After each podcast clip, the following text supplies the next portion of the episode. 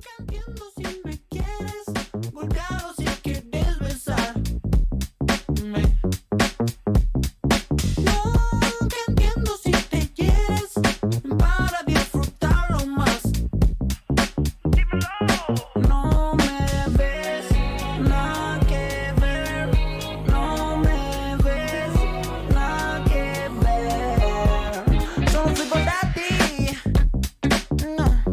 Muy pero muy buenas noches, señoras y señores. ¿Cómo les va? Sean bienvenidos a otro Eterno Forcejeo, otra noche aquí en FM Oeste 106.9. Un programa especial eh, para los que nos ven por YouTube en vivo, por el canal de la radio. Saben que es especial porque están viendo a alguien, alguien extra. Ese Hay un señor. extra hoy.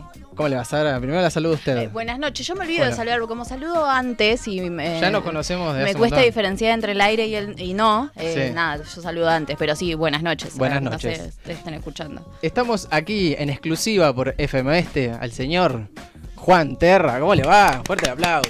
Muchas gracias por la invitación. ¿Cómo es Juancito? ¿Todo bien? Todo muy bien. ¿Ustedes Eh, son amigos? ¿Ustedes se conocen? eh, nos conocemos hace. ya- eh, bueno, lo conocí hace varios años. Él era mi profesor de guitarra. Ah, muy bien. Él hacía muy bien el trabajo y yo no tuve constancia, ¿entendés? La Claro. diferencia. Él te mandaba a hacer ejercicios y vos no. Eh, y yo en un momento dije, no, esto no es. No es lo no nací para esto. Ah, Ojalá hubiese nacido, pero no. Eh, pero usted eh, toca desde muy chico. ¿Cómo es su historia? Mi historia. ¿Cuándo arranca la música? ¿Cuándo arranca la música? Sí. Es una buena pregunta. Yo tengo la- el pensamiento de que la música viene como dentro nuestro, desde el latido del, del corazón, básicamente. Sí. Y creo que, bueno, como antecedente, el hermano de mi abuela tocaba chamamé. Eh, fue muy conocido, de hecho, Isaco Abitbol, de Corrientes. Eh, fue el creador de La Calandria, eh, que es como un himno del chamamé, básicamente. Total. Y, y bueno, después a los 15 años me regalaron mi primera guitarra y bueno, de ahí en adelante no la solté nunca. De hecho, es como el, el viejo chiste de que la uso, es como un llavero para mí la guitarra porque a donde sea... Ahora como que de a poco tengo como momentos de salir a caminar sin la guitarra y decir, bueno, me falta algo pero no importa, está todo bien. Pero sí, desde los 15 años que empecé a tocar y fue de la mano de empezar a componer también. Entonces creo que si bien estudié en el conservatorio de Moroni, que es el Ginastera, Sí. bueno, acá cerquita, y después en Ramos, para el otro lado, eh, la Marechal, eh, siempre como que la gran escuela mía, pienso yo que fue también eh, ser como autodidacta y, y co- principalmente compositor. O sea, componer mis canciones me hizo también aplicar todos esos recursos que, que capaz que los aprendía, pero hasta que no los aplicaba como que no terminaba de... De Sí, incorporarlo. de incorporarlos, exactamente. Tal cual. Eh, eh, así que bueno, desde ahí en adelante empecé a, a formar parte de distintos proyectos. Primero, en realidad antes tocaba, empecé to- tocando la armónica, ahora que lo pienso. ¿Ese fue tu, tu primer instrumento? Mi primer instrumento. Un amigo, Nahuel, eh, me, me- una vez me, me convidó su armónica y bueno, a ver qué onda, me gustó, empecé a viciarme con la armónica y después, bueno, pasé a la guitarra. ¿Cuánto más cómoda era la armónica para llevar de acá para allá? Ese sí era un llavero, ¿no? Ese sí era un llavero. Tal cual. Pero bueno, duró, duró un poco, duró poco. La armónica, ya después pasé a la guitarra, empecé a hacer coros, empecé a, a componer mis canciones y de ahí en adelante no hubo ningún momento de mi vida en que no estuviera La guitarra La- presente. la guitarra presente, sí, y que no estuviera formando parte de algún proyecto, armando algo, grabando algo. Como que seriamente me lo tomé un poco más, tal vez cuando empecé a grabar como los primeros materiales que, que dejan como un poco asentado lo que venís trabajando, ¿viste? Hu- Hubieron varios años en los que tenía canciones que estaba trabajando, pero no las, no las subía, no las terminaba, carpetas y carpetas y miles Quedan encajonadas por ahí. Uf, millones, millones. Incluso hoy en día uno siempre tiene, va, como, como cantautor siempre tengo como ese hábito de, tengo una idea y, y la grabo, creo que es algo que quienes escuchan ahí también... Que eh, quede un registro que no se me olvide esto. Claro. Quien- Quienes capaz quienes escriben sus canciones siempre les pasa esto de que tienen un montón de cosas que después capaz que algunas se conectan entre sí y entre tres grabaciones que hiciste de repente se forma otra cosa, ¿no? Claro.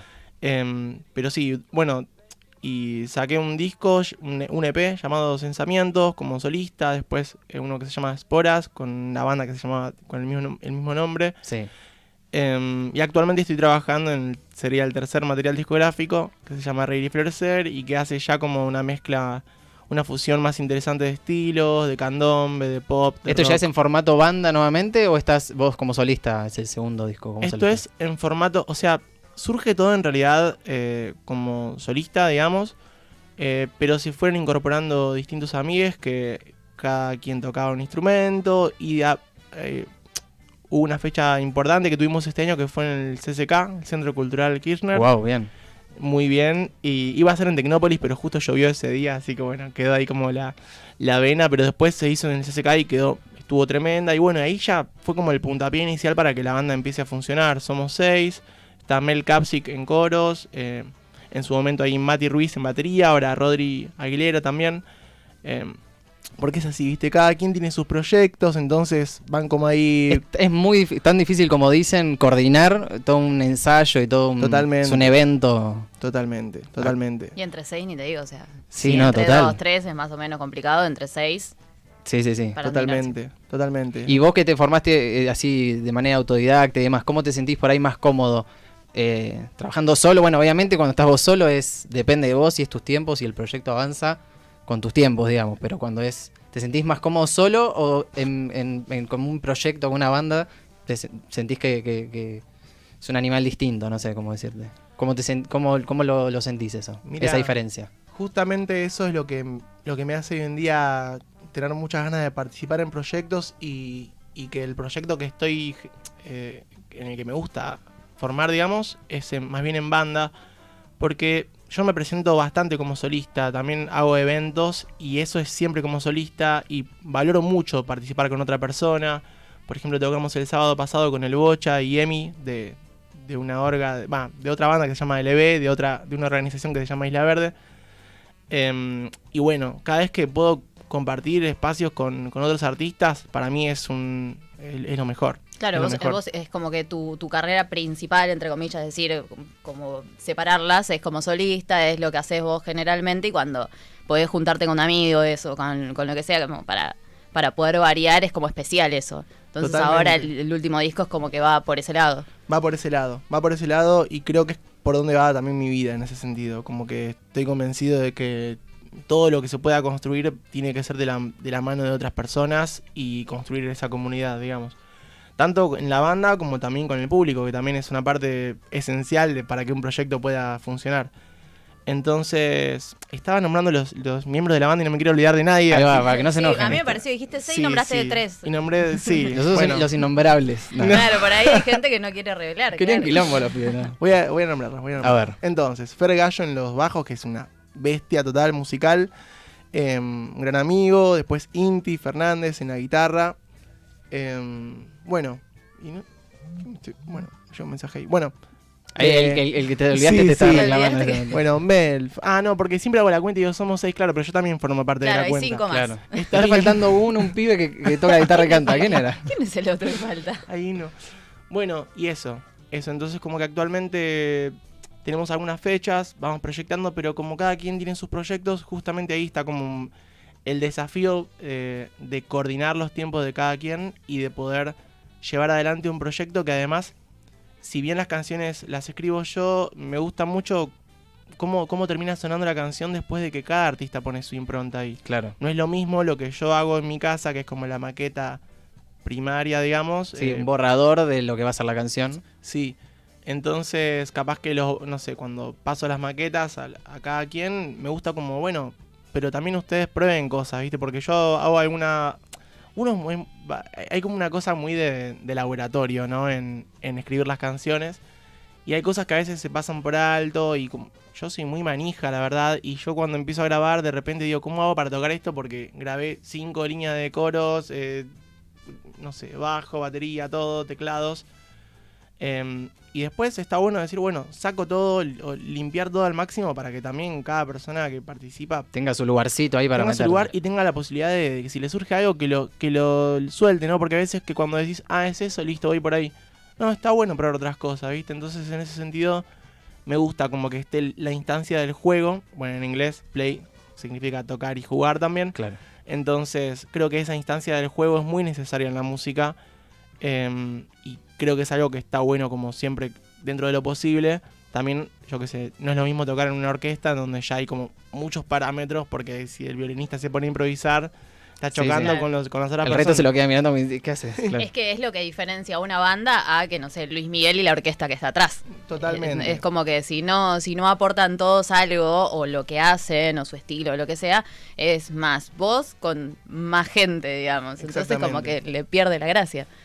Y, pero también depende, porque ahí capaz que en, en el caso de Luis Miguel, primero que es Luis Miguel. Bueno, claro, yo dije como porque si- siempre me imagino el Apuntemos cantante, alto. el cantante adelante y atrás tiene una cantidad de gente que vos no tenés ni idea la cantidad de Y percusionistas él que tiene enojándose con el sonido. Claro, ¿viste? y él está haciendo Sí, su sí. canción, ¿entendés? Y el resto es los que le van acomodando todo para que él vaya yendo. Bueno. Otra cosa es una banda. Sí, tal cual. Pero además de la banda hay una figura importante que es el, produ- el productor o la Claro. productora, ¿no? Que también son personas que están como tratando de buscar en su cabeza los lugares para cada, el lugar para cada instrumento, para que nada se choque con, para que todo funcione, ¿no? Y como te decía, capaz que uno cuando está escribiendo la canción y cuando la plasma de repente, eh, por así decirlo, en el laboratorio que sería grabarla, hay cosas que a veces se pasan por alto y que hay veces que está bueno limpiar eso. Y el, justamente el rol del, del productor es como ver lo esencial y que no haya nada que esté capaz chocando entre sí, sino buscar que, que lo que... En, en este caso yo estoy trabajando mucho lo que es como lo minimalista, ¿no? Antes me gustaba hacer canciones con un montón de acordes, mucha data, mucho ritmo y hoy en día estoy buscando que sea capaz un poco más sencillo en algún sentido, pero que el mensaje sea un poco más claro. Claro, menos es más. Una cosa así. Minimalismo, totalmente. Claro, y la, la- la figura del productor no, no hace tanto que se, se conoce como muy conocido ahora, porque Bizarrap es alguien como muy conocido y dicen, ¿qué hace? Es productor. Y todo el mundo queda, ¿qué Pero, toca? ¿Y, por qué, por qué sale ¿Qué en la toca? foto? Claro, él es el que ordena la canción de forma de que quede pegadiza la canción, de que tenga una subida, una bajada, que tenga una coherencia. Como que está bueno también destacar el- ese papel porque no todos lo dicen. Es como, bueno, me senté a escribir y no, no es una, no es una payada con una, una poesía encima, ¿entendés? Es una canción entera. Tiene su puente, su subida, su bajada, su silencio. Y eso está bueno, sí. Le da, le da como una coherencia, ¿no? Exactamente. Es como que pueden haber un montón de elementos, pero es como la persona que se encarga tal vez de darle como el retoque final y justamente de potenciar esos elementos para que, uh, acá está bueno que tal instrumento tome más relevancia. Bueno, el resto de los instrumentos tienen que bajar un poquito, no sé, capaz digo una boludez, pero son cosas que, que a la obra de repente la, la potencian. Sí, es que pensá en tu canción favorita. Seguramente la canción favorita esa está pensada de una forma, la que sea, la que sea. Tiene una introducción que, no sé, arranca despacito la batería, empiezan a subir. Como que todo eso, eh, sí, lo piensa alguien.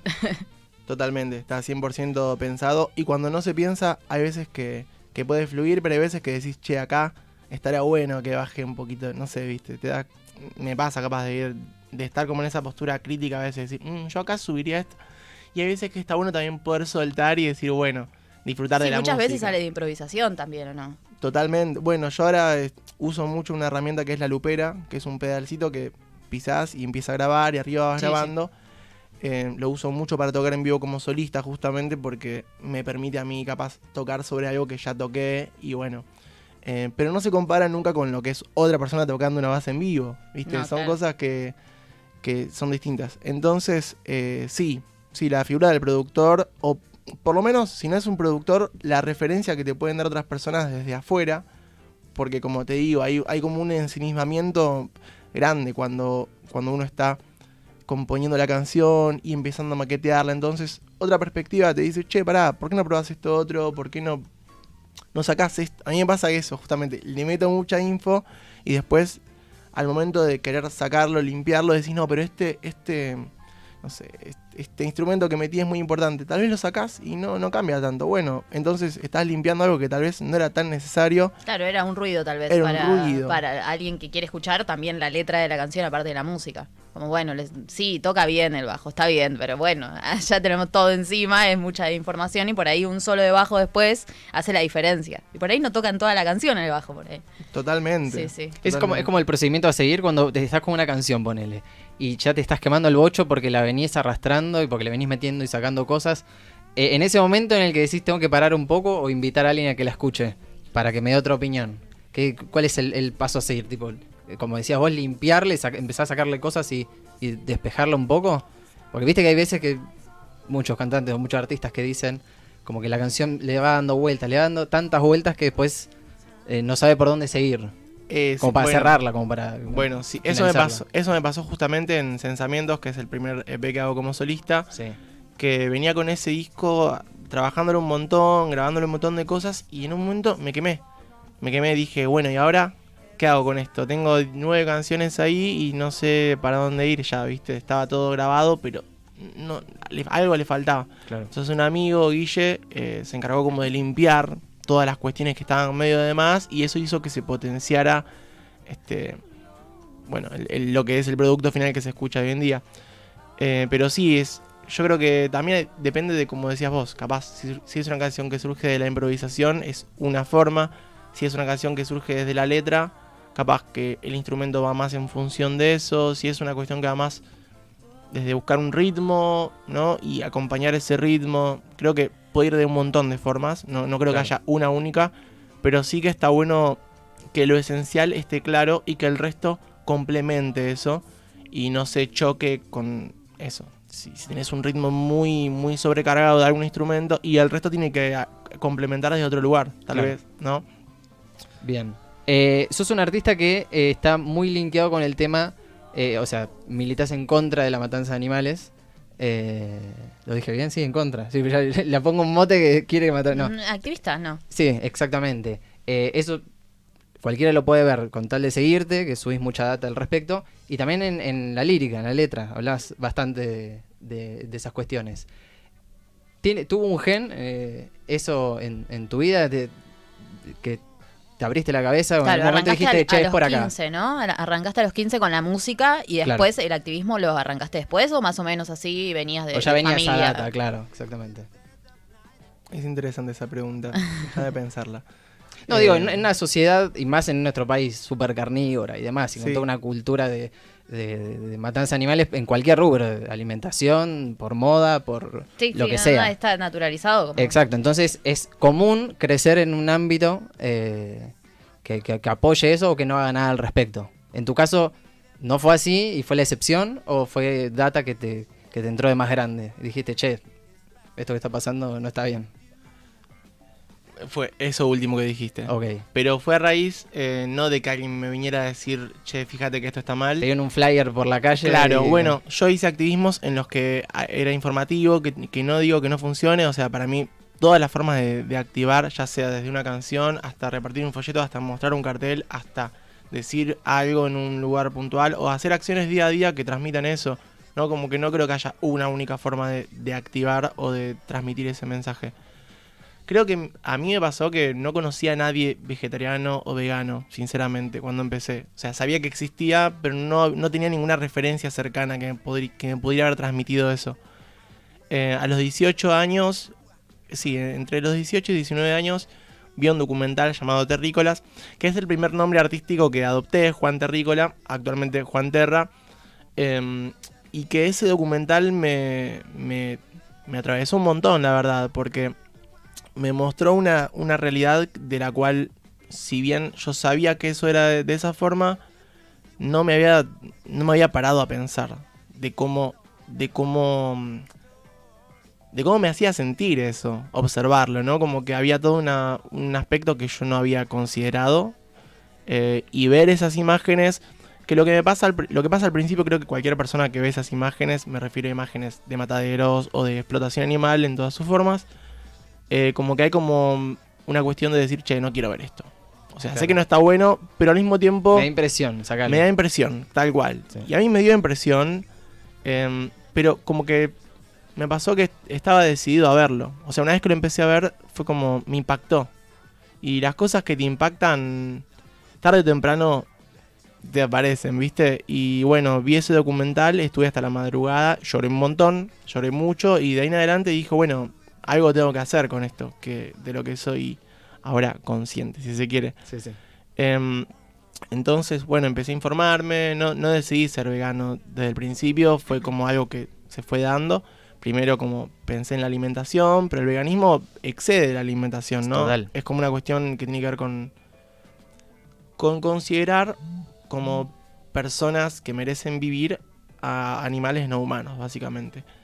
Entonces, eso justamente como decías vos, eh, estamos en un país que es el país del asado Y, y me pasó a mí que yo estaba en una postura capaz combativa, pero de juzgar al otro. Y hoy en día yo no creo que juzgar al otro sea la, la, la forma. La forma, claro. Eh, sí creo que está bueno transmitir un mensaje y hablar con... No con la verdad, como diciendo yo tengo la verdad y vos no, sino como... Yo vi esto. O sea, y es algo que cualquier persona que quiere se mete en internet y lo, lo ve y bueno, saca sus propias conclusiones. No creo que haya nada que no podamos ver y que aún así eh, como aceptemos. No sé si me expresé bien, pero o sea, como que Sí, da igual. si yo veo algo que, que no, lo- no tolero verlo, algo está pasando, por algo no quiero verlo, Claro. ¿no? Y la cosa es, no quiero verlo y, y aún así decido, o sea, hay una postura que es el carnismo. El carnismo es como todas las como imposiciones sociales que nos van poniendo desde que nacemos que hacen que decidamos tomar determinadas decisiones y otras no. Claro. ¿no? Entonces, eh, ¿a qué me refiero con esto? A que somos consecuencia de la cultura en, en la que nacimos. Entonces, es trabajo nuestro tal vez, así como hoy en día se están haciendo un montón de... Como que se De acciones, de sí. acciones que se rompen un montón de paradigmas, ¿no? No solamente con respecto a con- la consideración ética de los animales no humanos, sino de un montón de cuestiones. eh, como la violencia, por ejemplo. Entonces, cualquier situación que implique violencia y que implique violentar a un otro, eh, capaz que está bueno eh, en este momento, más que nunca tal vez, observarlo y decir, che, yo estoy seguro de que quiero tomar la decisión de seguir fortaleciendo esto o seguir avalando esto. Y hoy en día lo veo como compartir esa idea, porque a mí nadie me vino a pegar un latigazo para que la aprenda. No, Me- total. No, como es que un poco una decisión también, ¿no? El hecho de decir, bueno, eh, me quiero informar sobre esto, a ver qué tanto estoy de acuerdo con lo que estoy haciendo. No es que vayas a ver un video para hacerte vegetariano, ¿entendés? O vegano, sino, bueno, si yo me hago cargo de, esta forma de vida, quiero saber realmente qué es lo que cuesta o lo que no cuesta. Porque también uno ahora vive muy alienado de lo que consume. Yo consumo lo final siempre, sea a carne o sea un cordón de zapatilla, no tengo ni idea de dónde viene eso. No sé ni por quiénes pasó, nada. Bueno, un poco esa irresponsabilidad de no saber lo que uno consume lleva a que también niegue ver ese tipo de videos, pero está bueno, está bueno concientizar como, mira, vos tenés ganas de esto, bueno, bancátela. Esto es lo que, lo que requiere para que vos tengas esto en tu casa, en tu mesa, en lo que sea. Sí. Eh, es como parte de decir, el conocimiento te da libertad. Si vos lo conocés y lo elegís, bueno, cosa tuya ya. Primero, claro, primero tenés que saber. Exactamente, la información. No hay, no hay una cuestión de convencer al otro de algo que no existe. Claro. Yo veo cómo surge una lechuga y puedo ver todo el proceso y no me da asco ningún ninguna parte del proceso. Ahora, cuando veo cómo eh, funciona tal vez la industria de la explotación animal y veo cómo, cómo hace un pedazo, lo que llamamos un pedazo de carne para llegar a nuestro plato, em, hay partes del proceso que no, me, que no me gusta verlas. Ahora, ¿por qué no me gusta verlas? Porque hay algo dentro mío que me hace ruido. Porque algo dentro mío me hace ruido. Y porque tal vez eh, en, el, en el transcurso de, de los años también, antes capaz que era normal ver que le peguen a un perro. Hoy en día, el perro y el gato Claro. es, es parte de, lo consideramos otra persona. Es parte de la evolución de la empatía que va teniendo uno también, eh, como sociedad, de hecho. Hay cosas donde se van perdiendo la empatía y cosas donde se van generando más empatía y bueno, ahora es una está muy dividido todo, pero realmente me parece que va por ese lado, como mira, me hace sentir mal porque, ay, porque soy un bobo, no, bueno, te está generando algo de empatía, algo que sabes que es sintiente, de, de ese tipo de cosas, claro. Sí, tal cual. Pero eso, hago, hin- hago hincapié en que no es una cuestión de juzgar al otro, sino de que, de que hay una realidad y hay algo que a lo que podemos acceder cualquier persona que busque en internet cómo ocurre, lo ve y puede estar, puede decir, bueno, la verdad me interesa informarme, me interesa ver que hay alternativas que eso. Hoy en día hay alternativas, hay un montón de alternativas. Yo hace un par de años atrás no podía acceder a un queso de almendras, por ejemplo. Y es re loco, porque capaz que lo digo y uno ya lo normaliza. En cualquier momento vas al Carrefour o a donde sea y tenés un supermercado X. eh, La eh, góndola de. la góndola de- del queso de- y la leche de que la que marcas de, de lácteos eh, hoy Las en día marcas, estén digamos. sacando leche de arroz, leche de granola, leche de almendra, leche de maní, también significa algo, ¿no? Es una buena señal. es una muy buena señal para mí. Eh, yo celebro eso porque Capaz que en otros países me han dicho de que desde antes existían esos productos, pero bueno, acá también va llegando y está bueno. Yo creo que toda la... es eso, muchas veces las personas dicen, bueno, yo, yo sería vegano, pero la verdad es que no tengo acceso a tales productos. Bueno, hoy en día vas a la góndola y tenés una leche de almendras, o sea, y tenés al lado de la leche de vaca. Queda, queda en cada quien la decisión de... de- El movimiento de la, cercanía en la mano es el mismo, exactamente. tal cual. Exactamente. Y también hay una cuestión de la información que tiene que ver. Yo he ido a nutricionistas que me dijeron: no, mirá, no podés dejar la leche porque te, te morís y te quedas sin huesos o te quedas y no te comes carne y no tenés proteína. Y después hay toda una ola gigante de nutricionistas eh, que tienen esa información de, sobre cómo poder llevar una dieta a base de plantas. De hecho, una uno de los eh, de las informaciones que me gustaría comunicar es que el 16 de octubre vamos a tocar con Nahue, que es un amigo que forma parte de la banda. Me estaba olvidando de Nahue. Ahí me va a matar. era él. Ah. Nahue Bocha, por favor, le mando un abrazo grande, se está escuchando.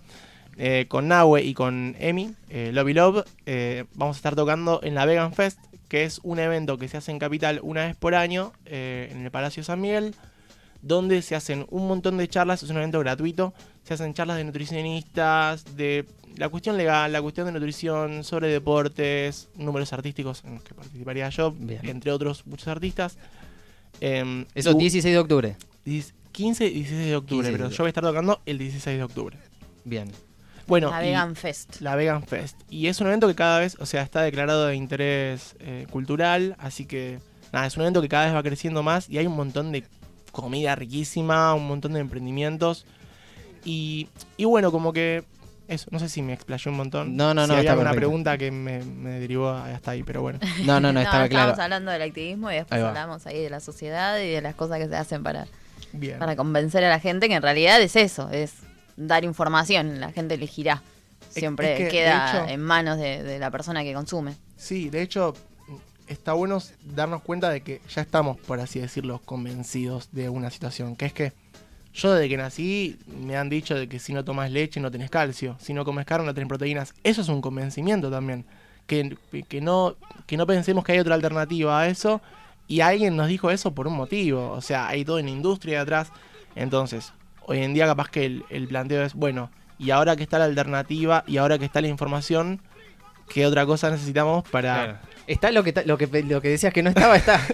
claro, exactamente. Claro, pasa que también eh, yo crecí en el conurbano, el conurbano es como un poco hijo de las provincias, ¿viste? Toda la gente que se vino de, las provincias a Buenos Aires y la costumbre de campo es completamente otra. Cuando uno viene acá y se mezcla con otra gente que es de otros lados y demás, surge estas preguntas. Cuando no, cuando tenés una vida lineal, muchas veces no se preguntaban nada. Y a mí me pasó de ir a la casa de la familia de mi papá, donde el maltrato animal estaba tan naturalizado que yo estaba como, no puede ser esto real. O sea, le tienen cariño a los animales, a la tierra, a todo, de otra forma completamente Claro, diferente. porque nos alimenta, por eso le tienen que Claro, claro. sí, es muy raro, es Sí. muy raro. Cómo se manejaban hasta con sus mascotas, y- inclusive. Yo estoy acostumbrada a tener mi perro adentro, casi encima mío. Yo no me la Claro. traigo a África de casualidad. perros de casa. Claro. Bueno, allá no, viven afuera, pero también como que no les importa si comen, si no comen. Claro, los animales van y cazan. Es como Claro. otra historia completamente diferente. como una serpiente el perro. Claro, entonces yo vi un par de cosas medio crueles y dije como, no, che, yo no quiero participar de esto, ¿eh? o sea, todo bien.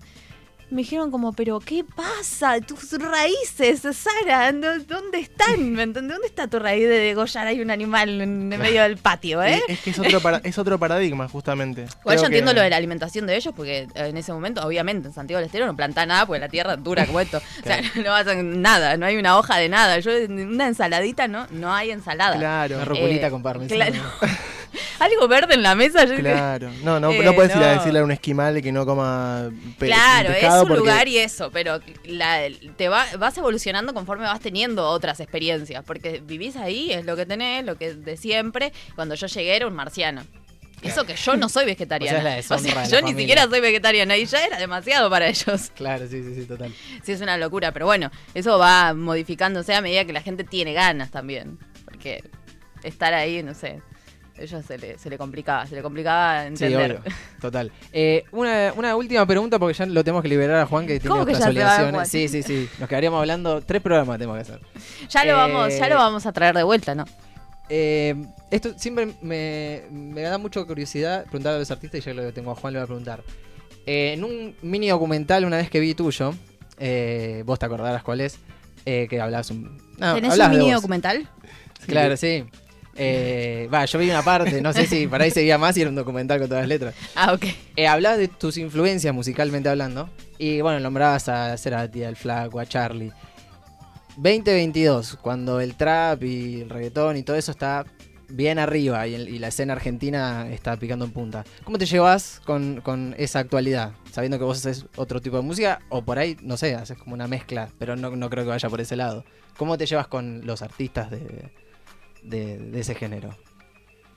Hay cosas que me encantan. Hay cosas que me encantan de, de la nueva, de la música urbana, lo que se llama hoy en día la música urbana, eh, lo que es el trap, eh, lo que es el, el- bueno, el rap también, ¿no? Escuchamos a vos, escuchamos a Catriel, Paco Moroso, escuchamos a Nicky Nicole y me parece que está buenísimo. Hay búsquedas muy interesantes desde ahí. Creo que el nivel artístico muchas veces no se mide a través del género que uno decide hacer, sino que justamente es la es la onda que está atravesando en este momento la música, las músicas, porque no es que hay una música. Sí.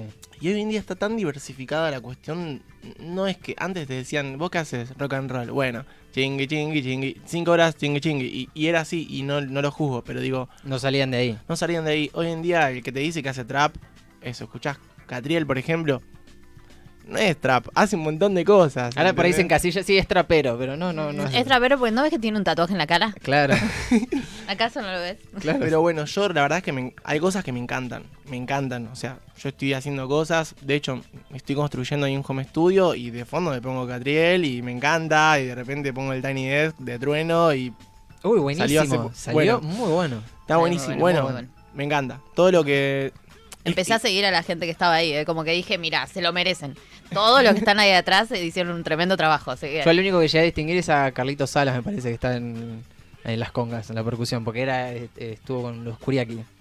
Ah, mira, Wow, claro, sí. que- bueno, y con sí. los dos, con Emma y Dante que también. si no, no salía así eso. Eso no es que Trueno dijo, ay, no sé, alguien que toque el bombo. Nah. Eran guachitos que estaban en la boca ahí. lo- Bueno, y la sesión de, de Woz también. Eh, Puaj se llama. Sí. Está buenísima. ah, no la, no la escuché Uh, todavía. ¿eh? Buenísima, ¿Sí? buenísima, buenísima. Todos unos musicazos tremendos. Me encanta. No, la verdad es que me encanta. Y creo que estuvo viendo. Yo no es que eh, antes estuviera cerrado a esta música eh, moderna. Pero sí que en este momento me, me abrí y estoy descubriendo un mundo que me, la verdad que me, me- me parece hermoso. Sí, sí, la sube mal. Porque uno Súper. está el prejuicio del rockero viejo, ¿viste? Charlie subiendo a, lo- a los Gardel Charlie. diciendo hay que prohibir el autotune, ¿viste? Esas cosas.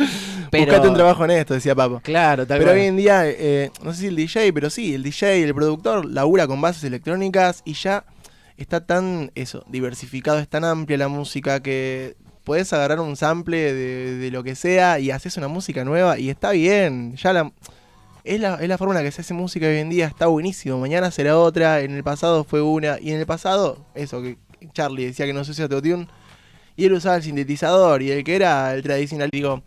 Es algo que es parte de la vida, son los cambios que, que todo el tiempo ocurren. Siempre a alguien le va a molestar lo nuevo, pero hay que seguir avanzando. Hay que seguir avanzando, tal cual. Bien. Eh, Juan, eh, te pediría que te quedes hasta las 11 de la noche para que sigamos hablando. Otra vez puedo venir igual. Vení, sí, cuando vos quieras. Cuando vos quieras. Y ahora y, y mandamos música en vivo y todo. Eh, pero bueno, para hacer un, un corte, siempre hacemos una canción en el medio como para cortar, para que no sean dos giles hablando siempre durante una hora seguida. Eh, y hemos traído una canción suya, eh, de su disco Sensamientos, ¿puede ser? Así es. Que es Sal de mí. Sí. Eh, esa es la que más me gustó. eh. Yo escucho va- varias, Temazo. varias, varias. Temazo. más Lo, ponemos ahora y le agradecemos a Juan por, por haber venido. Muchas gracias. Me pueden seguir en las redes como, como Juan Terraoc. Y siguiente fecha, dijimos el 16 de octubre. Dici- eh, 16 de octubre y el 25 de noviembre en el Galpón de Burlingame también. Bien ahí, vayan a verlo a Juan o síganlo en Instagram, arroba Juan Terra, ok, ¿verdad? Y en YouTube. Exactamente. Y en YouTube es igual también, ¿no? En YouTube, en Instagram, en TikTok. En YouTube, viste que pones, tararías la canción y te aparece, no sé, no sé qué. Sí, el igual pones Juan. Terra, te aparece. eh. Yo eh, probé también. Bien, total. Bueno, buenísimo. Juan, muchas gracias por haber Muchas venido. gracias por venir. Suena Sal de mí de Juan Terra y vamos a un corte. Sueños estás otra vez. Quiero alejarme, pero no sé qué hacer. Ya quemé las flores, buscando encontré gemas del pasado queman toda mi piel.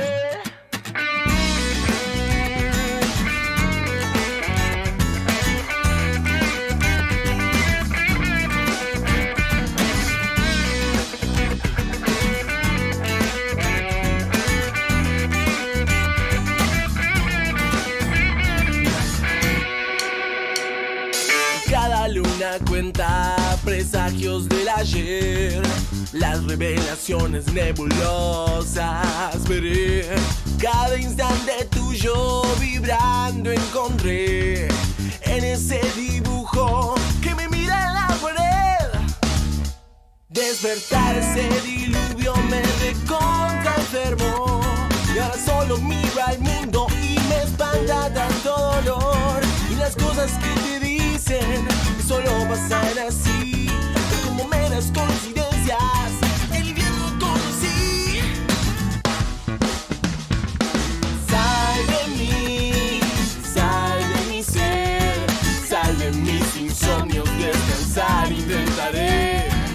Sol de ti, sol de tu piel, luna fría que me atrapa me enrosca otra vez.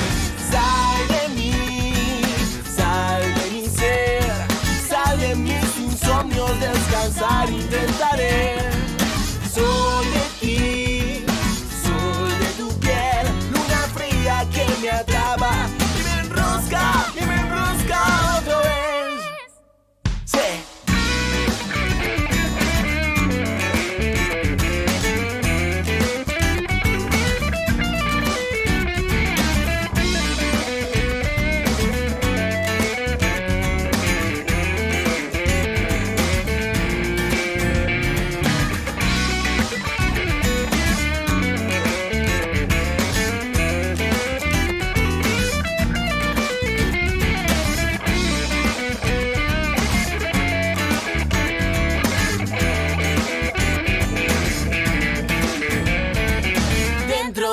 sueños estás otra vez. Quiero alejarme, pero no sé qué hacer. Ya que me las flores buscando encontré gemas del pasado queman toda mi piel. Despertar ese diluvio me recontra enfermo. Y ahora solo miro al mundo y me espanta de tanto dolor. Cosas que te dicen que solo pasan así, como meras coincidencias. El invierno conocí. Yeah.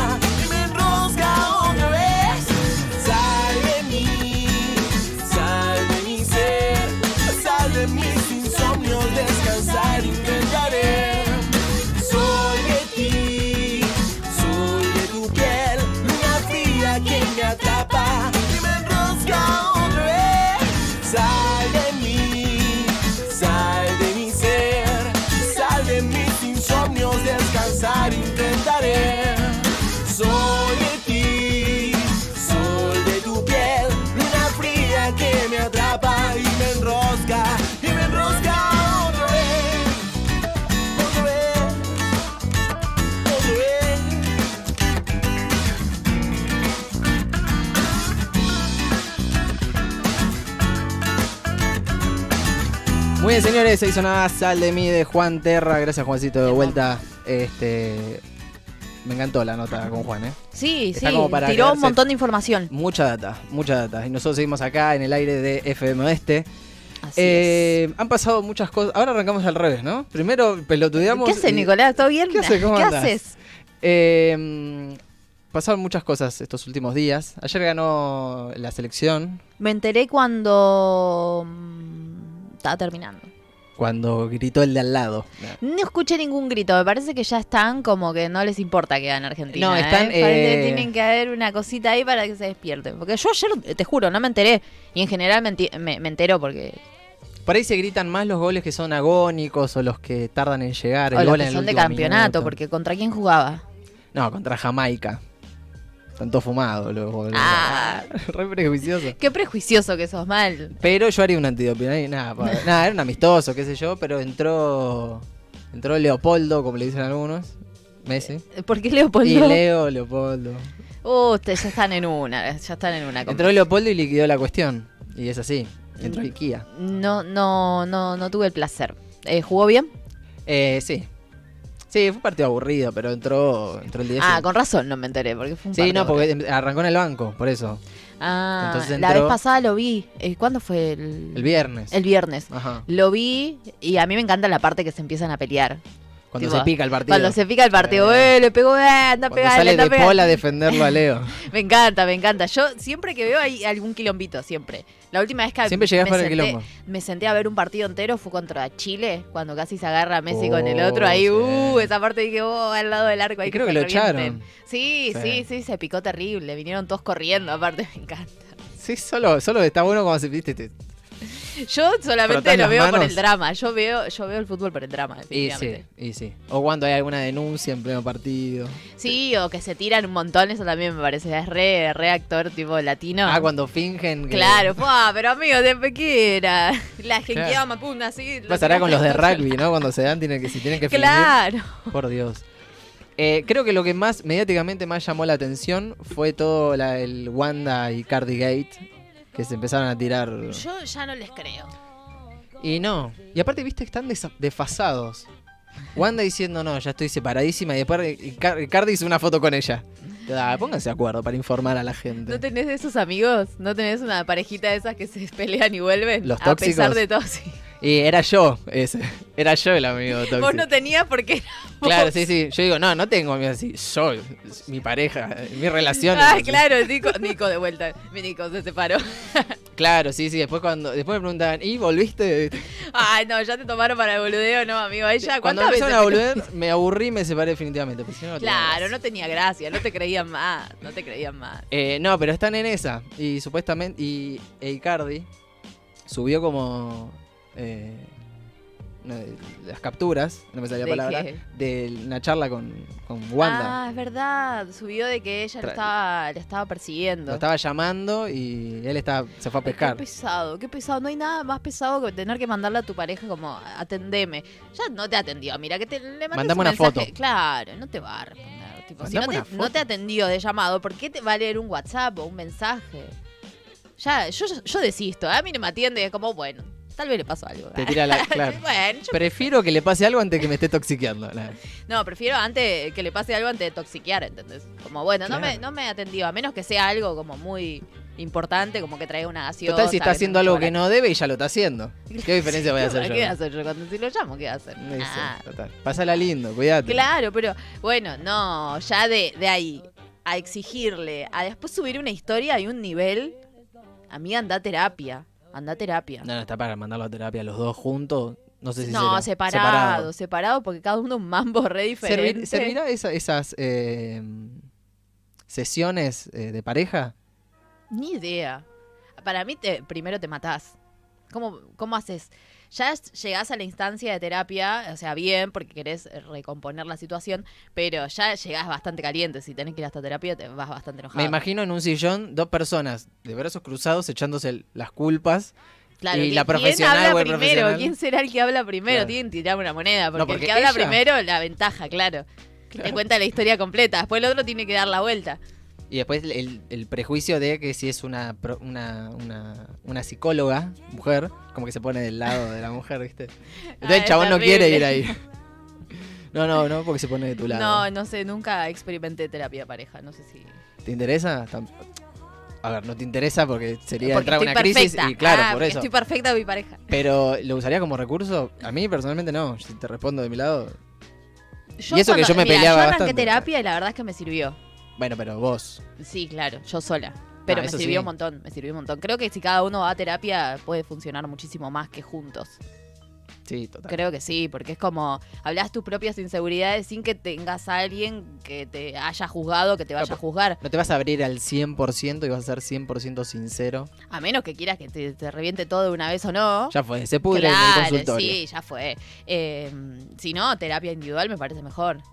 Porque Sí. ahí ya manejas tus propias cuestiones. Sería muy divertido que la hagan individualmente con el mismo profesional. ¿Entendés? ¿Se puede? Creo que no se puede. No. O sea, no se puede moralmente para el. Ni idea. el- Si no le decís el nombre de tu pareja a tu psicólogo. Claro, fui de ¿Qué Luis. sabe? Claro, ¿qué sabe? ¿Qué sabe quién es? Sí, sí. Y el, y el psicólogo se, se hace un festival de, de El chusmerío. psicólogo contando dinero a lo loco. Total. No, no, tenés que, tenés que ponerle límites a tu pareja. A los dos les decía lo mismo, no, vos, vos Sí, no tenés sí. que ceder, no tenés que ceder. Para mí no tenés que hacer eso porque ella ya la hizo, me parece. No, claro. Me dijeron que, que, que anda en esa. Eh, por otro lado, mañana se va a estrenar una película muy esperada, Sí. eh, que es Argentina 1985. La película protagonizada por Richard Darín y Peter Lanzani. Peter Lanzani. Peter Lanzani. Eh, que, bueno, es en el marco del, juicio de las juntas, ¿verdad? Sí, eh, Argentina 1985. Se estrena mañana, no en todas las salas del país, no sé por qué. Mismo se va a estrenar tipo en cines medio independientes. Sí, no, se no estrena en la Facu. En la Facu de la Matanza lo van a pasar. Es re barata la entrada. aparte. en Palomar está en el Teatro Helios, me parece también. Yo tengo ganas de ir mañana, pero me parece que no voy a poder. Eh, aprovechen si la quieren ver en el cine, la ven este fin de semana porque probablemente no la saquen en otros lados. Claro, no van a estar en Hoyts. No, no va a estar en Hoyt. No va a estar, no la, no sé, no la quisieron raro, ¿por comprar. No quisieron. ¿Qué sé yo? No Va, una- les interesó. porque es una película que es potencial eh, nominada al Oscar. Una candidata. Es una claro. candidata a estar ahí en, en la terna de mejor película internacional. Necesito verla. Total. Necesito reverla. Si ya está en Cubana, ah, ya te ponía a, pira- a No, piratearla. Eh, Creo que va a salir por eh, la plataforma elegida, es Amazon. Amazon Eh, Prime. sí, seguramente en una semana, como mucho. Ah, mañana no, no se sube a Amazon, Mm, no. no, creo que no. Le dan espacio a los cines para que Creo recauden. que sí, los estrenos son los jueves en los, en los cines. Claro. Como que no, no sé si los van a estrenar mañana. Creo que no. En, en Pero en todo caso, digo. ahí fíjense en Amazon, sí. En Amazon Prime. Yo hoy busqué, eh, viste que por ahí no lo suben, sabía que no iba a estar hoy. O sea, no sé si va a estar mañana, pero hoy sabía que no. Y digo, bueno, pero por ahí hay un próximamente, o viste, está la, la portada de la... Nada, Nada. no había nada. Está el... el- No tiene nada de publicidad. La publicidad que tiene es porque estuvo en festivales. Tal la presentaron, sí. Sí, sí, sí. Si no, no, no tenía. Que fue aclamada de pie, pero nada más. Pero nada más. Eh, claro. Los dólares no están. Es- los es- pies. en, en Amazon está esa predicción. ¿Viste cómo pones ARG y ya te, te- te completa solo, te da una, como, una sugerencia? Sí. Y te dice, no, no está. Odio cuando pasa eso. En Te Netflix. dice, a ver, Argentina 1985. Hoy no estaba. Claro. No estaba. Como, y si vos ya sabés que no está. Pones en Netflix el asesinato y te dice, el asesinato de eh, Jesse James por el cobarde. de- ¿eh? No, no la tengo. ¿Y para qué me la ofrecen? ¿Entendés? Te ponen el autocompletar. Sí, sí, sí, sí. Ah, ¿querés esta rey? ¿Sabes que no? Saqué- las, a dos semanas lo saqué. ¿Por qué hacen eso? No entiendo. Es para que te quedes, porque calculo que es el tiempo que estás en la aplicación. Para eso te lo hacen. Para el, No, ¿Cómo no no entiendo. entiendo? Para que estés más tiempo en la aplicación. Para que pierdas tiempo ahí tecleando Claro, letra sí, por sí, sí. letra.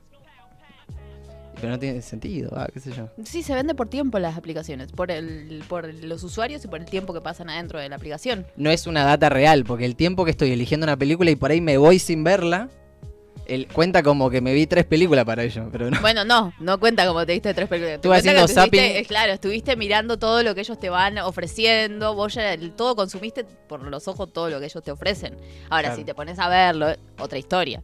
Pero en principio ya te bombardearon. Y vos ya te, te cansaste solo de mirar la pantalla con 73.000 películas. Es como entrar a un local a, com- a comprar ropa. No, no, estoy mirando nomás. Y pero y tengas que pagar si no llegas nada. Es una cosa así. Como que Claro. te cobran la mirada. Por sí, Dios. en realidad uno encima les está pagando a ellos. Sí. O sea, no es, te- no es que te cobran, ellos reciben plata por todos lados, de la gente que, que ofrece las películas, de vos, de todo. Y ahora encima Netflix te cobra por casa. Ya no se puede Ya compartir. Netflix. Ya están haciendo Yo todo ya después de eso dije, no, querido, no, yo tengo mis límites. Solo te veía Sol Goodman y ahora no está, y encima tengo que pagar una pantalla aparte. No, No. No hay... ¿Vos. ¿Vos hacías, eh, compartías pantalla? sí, me compartían pantalla. Ah, que es diferente. Ahora tuve que eh, hacerme una persona grande y empezar a, A contratar yo, claro. Ahora soy más grande. ¿Y, co- y contrataste tu No, Netflix? Netflix no. No. No, es carísimo Netflix. Es ca- aparte es caro. Es caro y no, no, ¿No, me tener más, tanto. más eh, clientes? No, No entiendo qué pasó. No, ni idea. Para mí es como. mm, Son los primeros, ¿entendés? Claro. Son los que arrancaron. El verbo fui a ver, tipo, anda a ver Netflix, va para todas las plataformas. Claro, es eso, es el Se streaming. instauraron ahí, Eh, claro. ellos arrancaron hace como 10 años que están. Y puede ser. Un poco más, porque yo me acuerdo cuando habían habilitado en Argentina, mi amiga tenía la Play 3 en ese momento que tenía la aplicación de Netflix. Le dije, ¿qué? Esto es como un videoclub en la tele. ¿Qué? ¿Qué es esta Porque antes tenías que tecnología? esperar hasta las 8 que arranque la película. Claro. o ¿Cómo no tenés la guía del cable ahí para ver si Claro. Cine Canal da...? O googlearla. Googlearla y bueno, o descargarla. Pero no había nada como un catálogo donde tengas ahí directamente la aplicación. Estaba bueno. Tal ya cual. no. Hoy Lo, lo único que creo que había en ese momento era on demand de, de las distintas empresas de, de- que brindan televisión. Claro. Que tenías un DirecTV ahí, qué sé yo, y por ahí comprabas la, la película, pero... Mal, pay per view. Pay per view, exacto, ahí está, no me salía el término. Pero Netflix vino a revolucionar todo. Pero bueno, ahora se ve que se están aburriendo de, de- de fidelizar clientes. Sí, pero se hicieron demasiada plata y ya está, ahora se están tirando chantas. Ahora voy a poner dos series, todas gallegas, y después... Solo Elite va a estar ahora. sí, sí, sí, malísimo. Eh, señores, ya nos quedamos sin programa. ¿Qué pasó? Hoy duró menos hoy. Ya no, no sé ni No qué. duró nada, no duró nada. Es más, ya es martes, ni siquiera es miércoles. ya volvió para atrás el tiempo. Ya volvió para atrás, malísimo.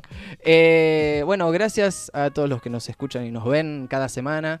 Eh, recuerden que estamos en Spotify también. Sí, yo me olvido. eh, igual le está- están cancelando Spotify, ¿eh? Ya, ¿Están cancelando Spotify? sí, porque no, porque no paga la plata, ¿viste? A la gente que sube cosas. Entonces, eh, toda la gente se A nosotros enojó. nunca nos pagó Spotify. No, no, a mí tampoco. Yo me he subido bastante cosas. Y, ¿Sí? Sí, ah, claro, Con, el, con el podcast. Yo tenía un podcast, claro. Claro, sí, me, yo Eh, me, me olvido que tenés un podcast. Entonces es como, sí, un montón de esfuerzo y un montón de requisitos que te piden, que por ser una plataforma importante es como que se... ¿Pero que te dan de baja el contenido o no? No, no, no, simplemente lo tienen ahí, la gente entra, consume, se descarga la aplicación, todo. Ellos siguen facturando, pero la cantidad de gente que mete Para el contenido, artista, claro, no hay nada. no hay nada, no, nada, de nada. Le teníamos que haber preguntado a Juan eso. Después lo- Nada, pero música sí creo, ¿eh? Claro, Es música- por la cantidad, pero a p- podcast. A creadores todo de lo que contenido, sea- nada. No, todo lo que sea IRL, no. Mal ahí. Eh, gracias Maylene en los controles como todos los miércoles. Gracias a ustedes que escuchan. Gracias Sara por estar aquí Nico. presente. Nos volvemos a encontrar el próximo miércoles a ver si dura más. Dale, vamos a ver qué pasa. Nos vemos. Chau. chau.